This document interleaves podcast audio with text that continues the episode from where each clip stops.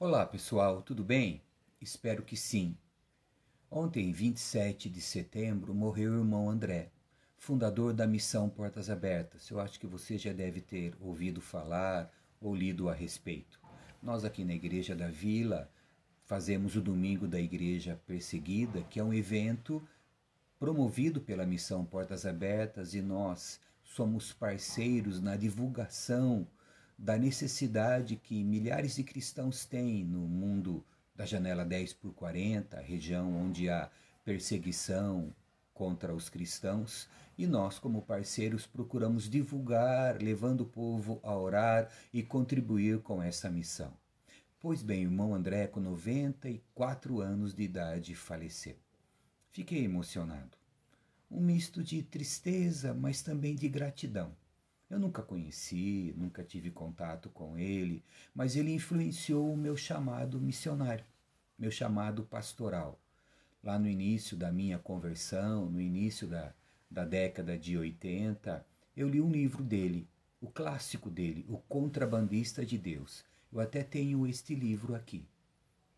Uma das primeiras edições, a oitava edição, já já tem mais de 20 edições, já vendeu mais de 10 milhões de cópias pelo mundo inteiro, onde conta um pouco da história dele, uh, como tudo começou. Ele colocava Bíblias num fusquinha que ele tinha e ia nos países comunistas orando para não ser pego pela polícia, e Deus operou grandes milagres para que ele continuasse distribuindo a palavra.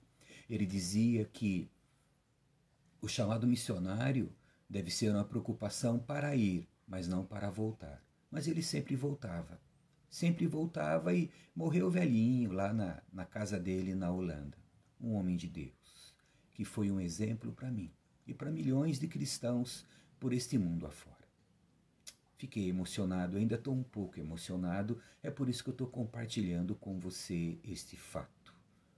É, com alegria, com alegria, e eu fico orando a Deus para cumprir a minha missão para fazer a minha parte, para cumprir o meu chamado, para fazer diferença, para que quando chegar a hora de Deus me chamar, eu possa ir com a cabeça em pé, sem me envergonhar de ter deixado de, de cumprir o meu chamado. Não desista da fé, fique firme, testemunhe. Talvez, e o meu caso com certeza, não não façamos uma obra tão grandiosa como a que o irmão André fez, mas o importante é cumprirmos a nossa missão, não importa o tamanho. Deus não faz essa diferença de, uau, este fez algo muito grande, este não.